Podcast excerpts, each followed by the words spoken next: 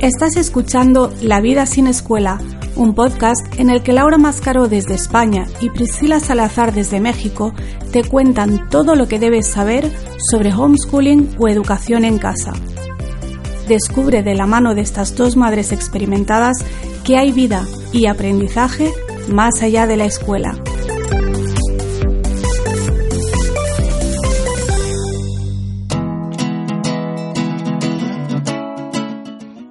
Pienso que la adolescencia es como un fenómeno también resultante mm, en gran parte también de la escuela.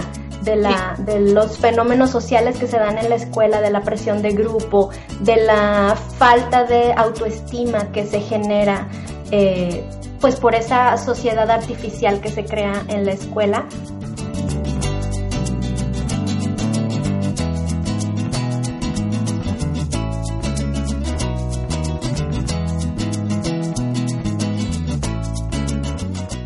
Bienvenidos a un nuevo episodio de nuestro podcast. ¿Cómo estás, Laura?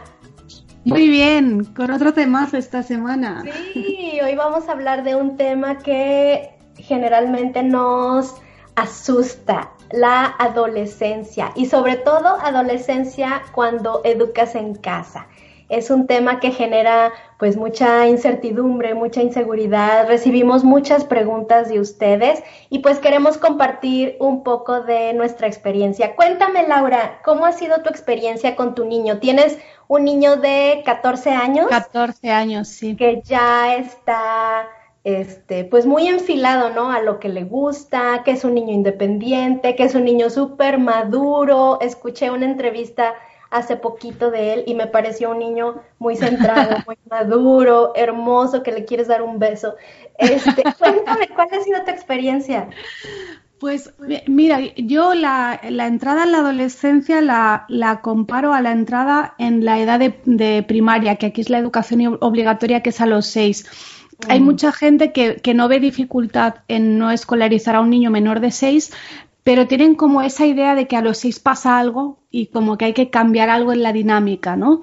Y realmente no, no pasa nada. Yo empecé a educar en casa a los tres años y pues tres años después, cuando él cumplió seis y tendría que haber entrado a la primaria, para mí no había ninguna diferencia. Seguíamos con la misma dinámica de ir viendo qué le interesaba, qué queríamos hacer, qué podíamos hacer, porque a veces no es lo que quieras, sino lo que puedas. Y la entrada en la adolescencia es lo mismo, es simplemente, o sea, no es que de repente, uy, cumple 13 y algo cambia. No, es vas pasando día a día y es una transición para mí completamente suave y siguen rigiendo los mismos principios que en la infancia, que es eh, seguir sus intereses y respetar sus ritmos. Lo mismo, en la adolescencia es exactamente lo mismo, no, no hay diferencia. Pero, te, pero no has visto, te ha pasado que veas así como alguna actitud de rebeldía o de apatía, no sé, lo que generalmente caracteriza a los adolescentes. No, es que yo creo que lo que caracteriza a los adolescentes no es, o sea, bueno, yo tengo la teoría de que la adolescencia es un invento moderno y, que, y que es esa etapa, digamos, como oscura, porque siempre en las transiciones pasas como un túnel, ¿no? Igual que la crisis de los 40 o de los 50, pasas como un túnel y sales de allí renovado. Yo creo que eso dura cuatro meses, no tiene que durar cuatro años. Mm. Entonces, eh, sí, mi hijo tuvo cuatro meses un poco raros porque, claro, son pues, eh, bueno, para empezar, él el cambio físico lo hizo mucho antes, a los 12 mm. ya era, mm, parecía que tenía 16, entonces el cambio físico lo hizo mucho antes, claro, ahí tienes un poco una una, un, como un desnivel, ¿no? Con, tu madurez eh, emocional y con tu madurez intelectual y con tu madurez física, como que no vas a la par y hasta que se ajusta eso, pues es un poco complicado. Eh, en ese momento, claro, para nosotros, a mí lo que me daba más miedo era no ser capaz de encontrar el equilibrio entre dejarle el espacio y la libertad que uno necesita cuando está creciendo, pero que a la vez dejarle muy claro que yo seguía estando allí. Hmm. Porque algunas personas con la idea de no, hay que dejarles libertad y al final el adolescente se siente desamparado. Eso yo lo he visto muchas veces. Entonces mi miedo era no saber encontrar ese punto de equilibrio y lo que sí nos enfocamos mucho es en la parte de relación con otros adolescentes. Mm. Hasta ese momento mi hijo fue un niño que no, digamos que no necesitaba a otros niños. Él tenía pocos y buenos amigos y con la mayoría de ellos quedaba de uno en uno. Nunca ha sido un niño ni de necesitar grupo, ni de necesitar a mucha gente. Y en la adolescencia dijimos, aquí es crucial que tenga alguien que esté pasando las mismas cosas que él, que esté en época de cambio, alguien con quien pueda hablar, alguien a quien le pueda contar, oye, es que no soporto a mi madre porque me ha hecho no sé qué, es que hace falta tener a alguien así. Y por suerte encontramos un curso de desarrollo personal justo para adolescentes, lo encontramos, vino en el momento en que más lo necesitábamos y aquello hubo un antes y un después de, de ese curso. También es verdad que no, o sea, no había tenido una cosa así como de rebeldía, como de me escapo de casa, ni estaba fumando marihuana, ni nada por el estilo. Quiere decir que simplemente era pues, pues eso, cuando es una época de, de, cambios, pasas de ser un niño a ser un adulto, tienes que encontrarte un poco a ti mismo, es complicado, sea cual sea tu situación, pero ya está, o sea, sin, sin más drama. También es un poco cómo lo vives tú como padre y cómo lo enfocas y cuánta importancia le das. Sí, exacto, porque como tú dices eso, ¿no? De que, de que en realidad es un invento. Yo también, yo también pienso lo mismo. Yo también pienso que la adolescencia es como un fenómeno también resultante mm, en gran parte también de la escuela de, la, de los fenómenos sociales que se dan en la escuela, de la presión de grupo, de la falta de autoestima que se genera eh, pues por esa sociedad artificial que se crea en la escuela. Pero qué importante eso que estás diciendo, de que sigues los mismos principios y los mismos patrones que llevas de, de apego, de relación, de seguridad, y realmente no se siente esa transición o si se siente, se siente al contrario. Bueno, en, en mi caso, yo, mi niño mayor tiene 13 años, él también este, ya tiene como un año o dos años que hizo toda la transformación física, ya es un hombre más alto que yo, pero yo nunca he notado esas actitudes de rebeldía ni, ni, nada de eso, sino al contrario veo, veo que el, cambio ha sido como que él asumió que ya, que ya es un adulto, o sea, que ya es grande. Bueno, de por sí él siempre ha sido muy maduro, ¿no? Pero, pero cada vez lo veo más, eh, como más atento a lo que sucede alrededor, como más cuidadoso con nosotros, más, este, ay, no sé, hasta como más tierno, como más este, al pendiente, ayudando, este, ¿qué más, mamá? Y, y, y solícito, ¿no? ¿Qué, qué, qué más quieres? ¿Qué necesitas? Sí, claro que sí, y al pendiente de sus hermanos, como que asumió una nueva responsabilidad, ¿no? Como que yo ya soy grande y tengo que comportarme a la altura, no sé, eso es lo que noto y la verdad, o sea, yo me siento súper orgullosa de él y nada, o sea, lejísimos de, de, actitudes de rebeldía y todo eso para nada. A mí, ¿sabes que me ha ayudado también mucho? Pues que yo tengo otro hijo que tiene solo tres años. Entonces, claro, el mayor eh, se ve muchas veces reflejado en el pequeño y me dice, yo hacía esto. O me dice, oh. perdóname si yo era así de pesado, si yo no te dejo dormir, o si. Entonces es como que eso el ver al pequeño le ha ayudado a empatizar más con nosotros y, a ponerse pues también pues en nuestro lugar y, asumir su rol ya casi de adulto. Sí. Que yo creo que una, sí, estoy de acuerdo contigo que dices que esta imagen de la, de la adolescencia como de gente perdida y rebelde es en parte consecuencia de la escolarización y eso es porque se les infantiliza. Yo lo que he notado y yo he trabajado también con muchas familias con hijos adolescentes y siempre la solución ha pasado por lo mismo, que es, eh, no sé cómo es en México, pero aquí las leyes de protección del menor eh, yo creo que se han pasado de vueltas y en vez de beneficiar les perjudican, porque eh, ¿por qué mi hijo con 13 años no tiene que poder tener un pequeño trabajo de varias horas a la semana? Hasta los 16 años está prohibido trabajar. Ah. Los chicos a esta edad, el principal problema que tienen es el choque tan grande, la diferencia tan grande entre lo que empiezan a necesitar, que es integrarse en la sociedad, y lo que la sociedad les ofrece, que es estar en el instituto y estar en clases extraescolares como cuando tenían ocho años. Cuando lo que necesitan es hacer voluntariado, tener un trabajo a tiempo parcial, hacer cosas reales de la vida real que sean útiles para la sociedad. Y ver que ellos pueden ofrecer un servicio a alguien, ver que, van a ser capaces de ganarse la vida económicamente algún día, ver que sus talentos sirven para algo. Eso es lo que necesitan. Muchos no, no son conscientes de que eso es lo que les pasa, no saben verbalizarlo, pero yo he tenido muchos clientes que cuando he hablado con las madres, porque normalmente son las madres, y, y las madres vienen como esperando que yo les diga, eh, no sé, eh, algún tipo de actividad concreta para los hijos, ¿no? Como busca un curso de tal cosa y yo siempre les digo, no, aléjate de los cursos. Mm. Tiene que hacer algo de la vida real. Si no mm. se puede porque no puede trabajar, pues aquí, por ejemplo, está prohibido que trabajen. Bien, pero para mí sí puede trabajar. Entonces, por ejemplo, los carteles de mis talleres, las miniaturas de mi canal de YouTube, los hace mi hijo porque mm. aprendió a usar el Photoshop porque le gustaba y sabe mucho más que, gente que ha hecho cursos de Photoshop. Mm. Entonces, ¿qué pasó? Que un día, hablando con un amigo que también tiene un canal de YouTube, le dije, oye, mm, deberías plantearte cambiar las miniaturas porque de que tengas una, que tengas otra, eso hace que pinche más gente o menos gente. Y entonces mi hijo se las hizo y él se las pagó. Mm, claro.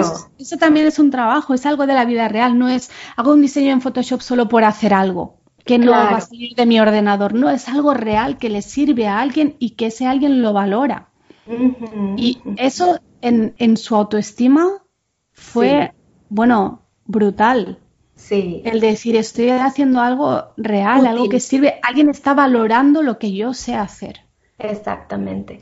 Eso que estás mencionando, yo creo que es clave, es este, porque para mí la adolescencia es el momento en el que estás lleno de potencial, es el mejor momento para encontrar el sentido de tu vida, para construir un proyecto de tu vida. Y muchas veces cuando las mamás vienen así, es que lo saqué de la escuela, pero no sé qué hacer con él, no sé con qué currículum empezar, no sé qué clases ponerlo a hacer. No, es que no, no pienses en qué currículum, es que pregúntale cuáles son sus talentos, qué le gusta hacer, qué le gustaría desarrollar, eso que tú estás diciendo, a quién le gustaría ayudar, de qué manera, y todas esas eh, oportunidades, esas experiencias, es lo que lo van a hacer que él vaya descubriendo quién es y para qué está aquí y de qué manera puede desarrollar todo eso, ¿no? La ventaja de haber educado de esta manera desde pequeños es que cuando llegas a la adolescencia ese trabajo ya está hecho. Claro. Que mi hijo con 12 años ya sabía a qué se quería dedicar y ya empezó a hacer lo que a esa edad estaba en su mano para hacerlo. Y está súper enfocado en esto. Entonces, y, que está, y que está acostumbrado también, que tiene la, la, la costumbre, o sea, la... Ay, ¿Cómo se dice? El este, hábito. El hábito, sí, que tiene el hábito de, de buscar, de ser autodidacta, de, de, estudiar, de adquirir lo que le hace falta y no estar esperando a que alguien venga y lo enseñe, ¿no? Exactamente. Y a la vez de saber que no hay ninguna expectativa sobre él. Mm. Cosa que los niños escolarizados yo creo que se tiene una expectativa sobre ellos porque mm, tienes que pasar este curso y luego tienes que decidir qué vas a hacer para el resto de tu vida y se plantea como cuando aquí tienes que decir si vas a estudiar o no, o qué carrera vas a hacer, se plantea como si fuese una decisión para toda la vida. Sí. Y no está lleno de gente de 40 años que se está reinventando o que directamente nunca trabajaron de aquello que estudiaron en su día. Sí, yo, yo, creo que esa presión en la gente escolarizada es, es, lo que muchas veces les marca el camino para el resto de su vida. Sí. El decir, tengo la expectativa de que he decidido que voy a estudiar periodismo y eso ya es hasta que me muera. Cuando la vida no es así. No debe ser así. Es que qué impresionante, o sea, pasaste 18 años de tu vida estudiando cosas que no tenían ninguna relación contigo, que, que eran obligatorias además, que no te interesaban, y luego de repente de un día para otro tienes que decidir qué te gusta y a qué te tienes que dedicar, ¿no? O sea, es, una barbaridad, es una barbaridad. ¿Cómo? ¿Cómo así? Pero si tú, como dices, desde pequeñitos les estás dando esa oportunidad de que vayan descubriéndose qué les gusta y todo, cuando llega ese momento, o sea, realmente ni siquiera es una transición, es nada más como que, a ver, ¿qué más recursos tengo? Ahora sí ya tengo la mayoría de la edad, ahora sí ya puedo ir por todo lo que lo que vengo construyendo era como el trámite que me hacía falta para todo esto que quiero lograr, ¿no? Que quiero hacer, que empezó hace muchísimos años. Claro, yo a las familias que educan en casa desde los cero años o los seis o los ocho, les diría, no te tienes que preocupar por la adolescencia.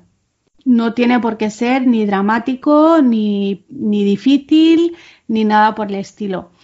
Es diferente con las familias que desescolarizan justo la adolescencia, porque ese es un cambio que a veces es muy difícil de, encajar para todos, tanto para el adolescente como para el resto de la familia, que, claro, imagínate, tienes el niño escolarizado con, a lo mejor con sus mil problemas y de repente cuando es adolescente te lo traes a casa, es como, uff, es un poco como el mundo al revés, ¿no? Y ahí puede ser un poco más difícil ajustarse. Pero por eso. Ah, no. Dime, no, iba a retomar el comentario que tú hiciste antes de no pienses en currículum. Eh, ahora lo más importante es la relación y el darle tiempo para que se desintoxique y empiece a reconectar con él mismo y a ver qué le gusta. Porque tú a un chaval que con 12, 13, 14 años lo sacas de la escuela y lo llevas a casa, no le puedes preguntar qué quieres hacer porque no lo vas a ver. Le tienes que dar tiempo de aburrirse, tiempo de no hacer nada, tiempo de no querer hablar contigo, tiempo de estar mirando el techo o tiempo de estar jugando videojuegos, lo que sea, hasta que poco a poco empiece a reconectar con, con, aquello que quiera hacer. Lo normal es que no lo sepan. Si tú estás desde los tres años en el colegio, que te están diciendo ahora esto y ahora esto y ahora lo otro, y esto no me lo preguntes porque ahora toca, ¿cómo vas a...? Es que no saben lo que les gusta y lo que quieren hacer, no pueden saberlo. Exactamente. Y, y fíjate, bueno, lo que yo te quería decir, eh, que esa fue mi experiencia. Yo tenía 18 años cuando dejé la escuela y mis hermanas tenían 15 y 14. Y de hecho, ellas sí tenían problemas en la escuela. Una de ellas tenía, eh, sus maestros le decían a mis papás seguido que era una niña demasiado apática y demasiado eh, sin iniciativa, que no, o sea, irresponsable, floja, que no hacía sus tareas y de hecho estaban preocupados y le decían a mi papá, si en la escuela es así, imagínate qué va a hacer si está en la casa. O sea, peor que esa niña, o sea, un fracaso total, ¿no? Pero lo primero que hizo mi papá cuando nos sacó, él nunca pensó en vamos a llevar un currículum o vamos a hacer esto. Él precisamente nos preguntó eso. ¿Qué habilidades observan en ustedes? ¿Qué cosas creen que podrían desarrollar? ¿Qué les gustaría? Y eso nos hizo a nosotras empezar a pensar, o sea, y como fuera de la caja, ¿no? Porque yo había entrado a la carrera de diseño gráfico, entonces yo pensé, bueno, pues diseño, pero también empecé a pensar, pero también me gusta el inglés y también me gustaría dar clases, o sea, cosas que nunca había pensado y, y como, ¿por qué no darle una oportunidad a eso?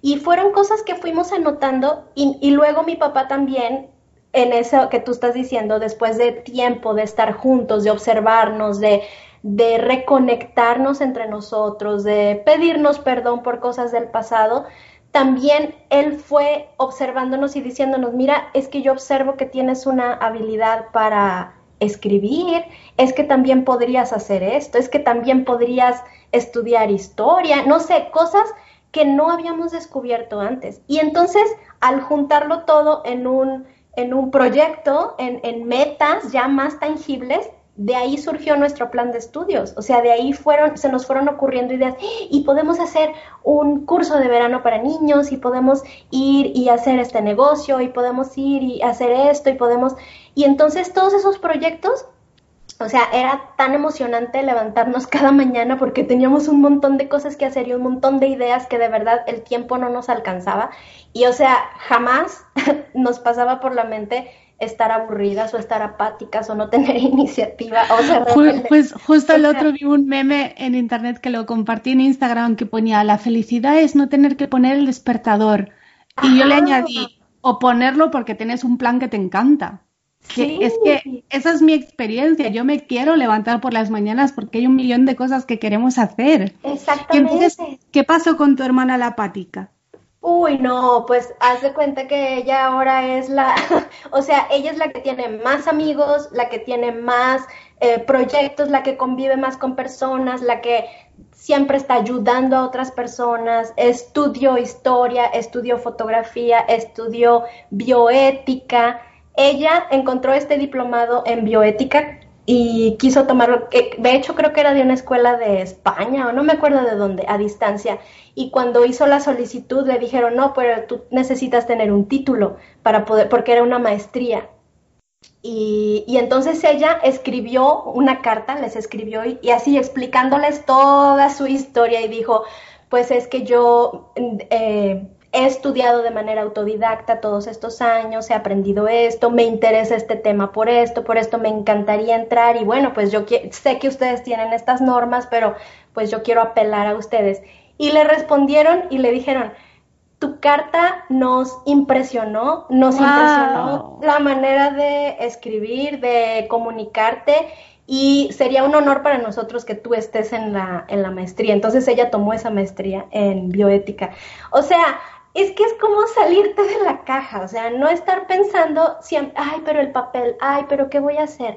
Ay, pero a mí lo mismo, yo estudié para dar clases de español a extranjeros en un, a raíz de un proyecto familiar que nosotros hicimos un viaje, conviví con muchachos americanos y cuando venían y ellos querían aprender español y me preguntaban, ¿por qué se dice esto? ¿Pero por qué se dice así? Y eso a mí me hizo empezar a pensar y me hizo que de manera autodidacta yo me puse a estudiar la gramática española, que jamás me había interesado antes, o al menos no sabía que me interesaba de esa manera. Entonces, después, cuando regresé a México, este, busqué un diplomado para dar clases de español a extranjeros. Me fascinó hacer eso. Entonces, cuando fui a pedir trabajo en una escuela, me dijeron, no, pero es que necesitas eh, un título.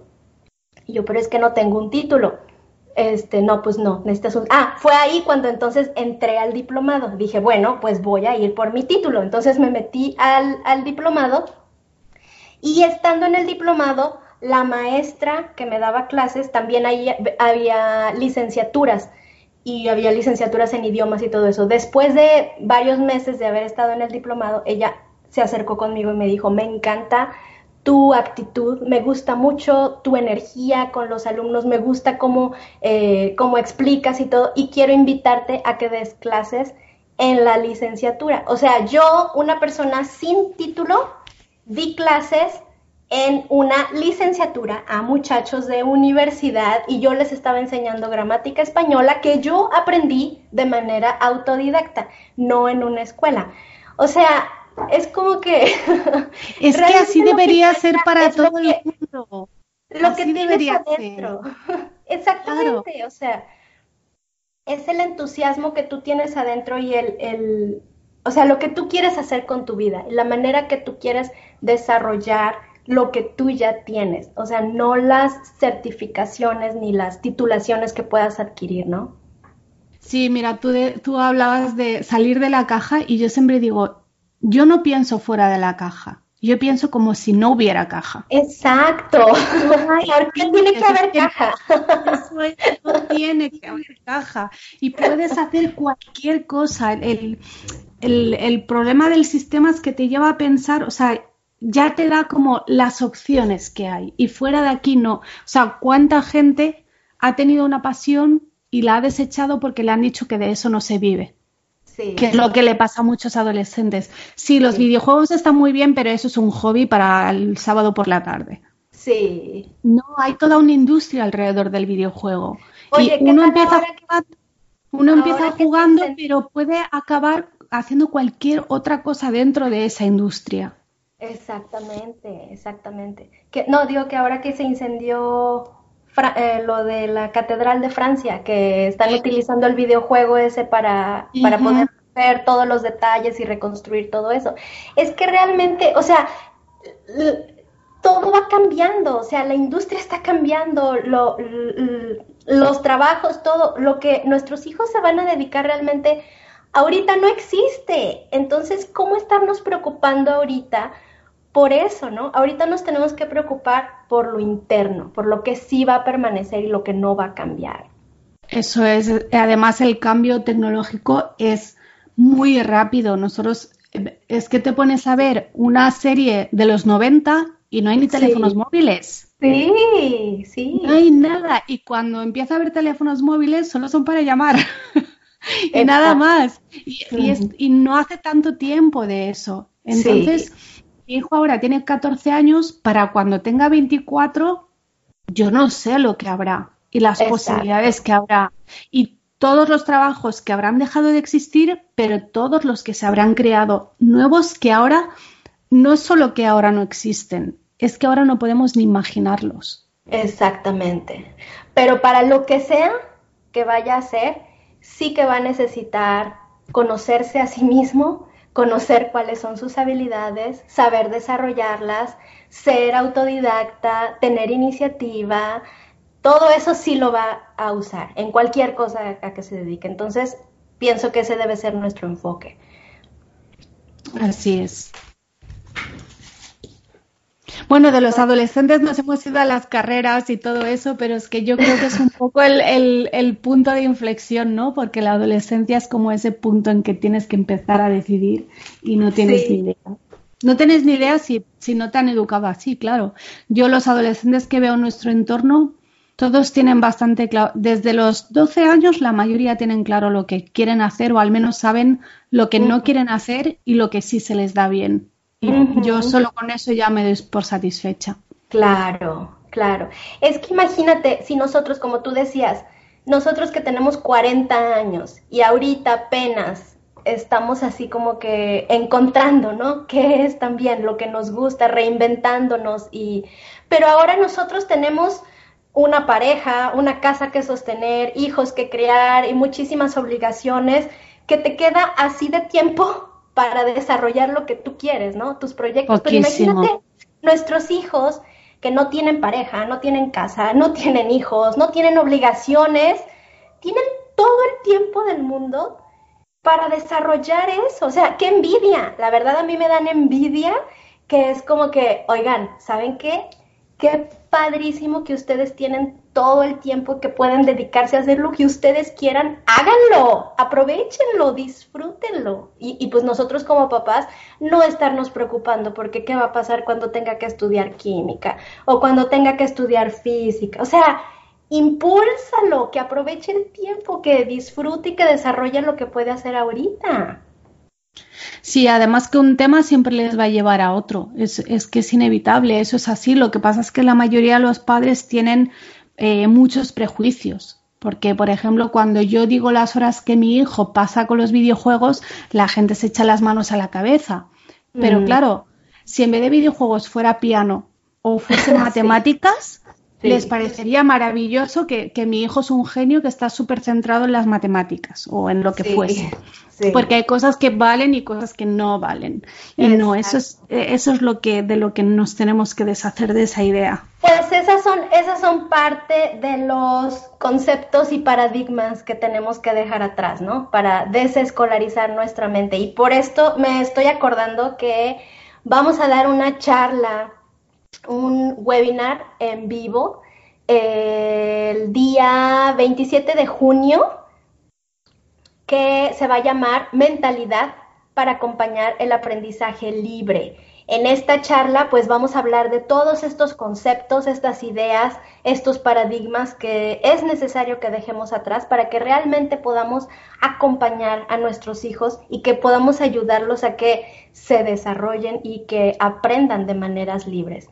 Eh, mm, vamos a dejar aquí los enlaces para que puedan inscribirse y pues nos va a dar mucho gusto tenerlos ahí.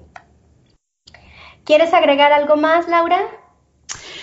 Eh, nada más, yo lo que estoy pensando es que quizá podríamos pedir a los oyentes preguntas concretas sobre el tema de la adolescencia y, en la siguiente temporada hacemos una segunda parte de este episodio. ¿Qué te parece? Perfecto, sí, me parece muy bien. Entonces, pues que nos las dejen aquí abajo de abajo del podcast en iBox o en YouTube, que nos dejen sus comentarios y, y sí, o sea que vamos a tener otra temporada. Sí, claro. bueno, por mí sí, yo firmo. queremos otra temporada, sí, queremos otra temporada. Estamos pensando que salga como para septiembre, ¿verdad? Sí. Muy bien, a entonces descansar en verano. Sí, pues entonces déjenos sus preguntas. Igual si tienen propuestas de nuevos temas, pues nosotros las vamos a considerar. Estamos este, ahorita en, planeación de los siguientes episodios, entonces nos serviría mucho escuchar sus recomendaciones y comentarios. Bueno, pues eh, finalizamos este episodio. Me gustó mucho hablar de este tema contigo, Laura. Muchas gracias por compartir y pues nos vemos la siguiente semana. Gracias a ti por, por, compartir también tu experiencia, no solo como madre, sino también como adolescente desescolarizada. Ha sido muy interesante. Hasta la semana que viene. Chao. Bye bye. Gracias por habernos acompañado en un episodio más de Vida sin Escuela, un podcast de Laura Mascaró y Priscila Salazar que puedes escuchar todos los jueves a través de iBox y iTunes. Para saber más sobre nuestros contenidos y proyectos, visita www.lauramascaro.com y www.supreescolar.com. Hasta la próxima.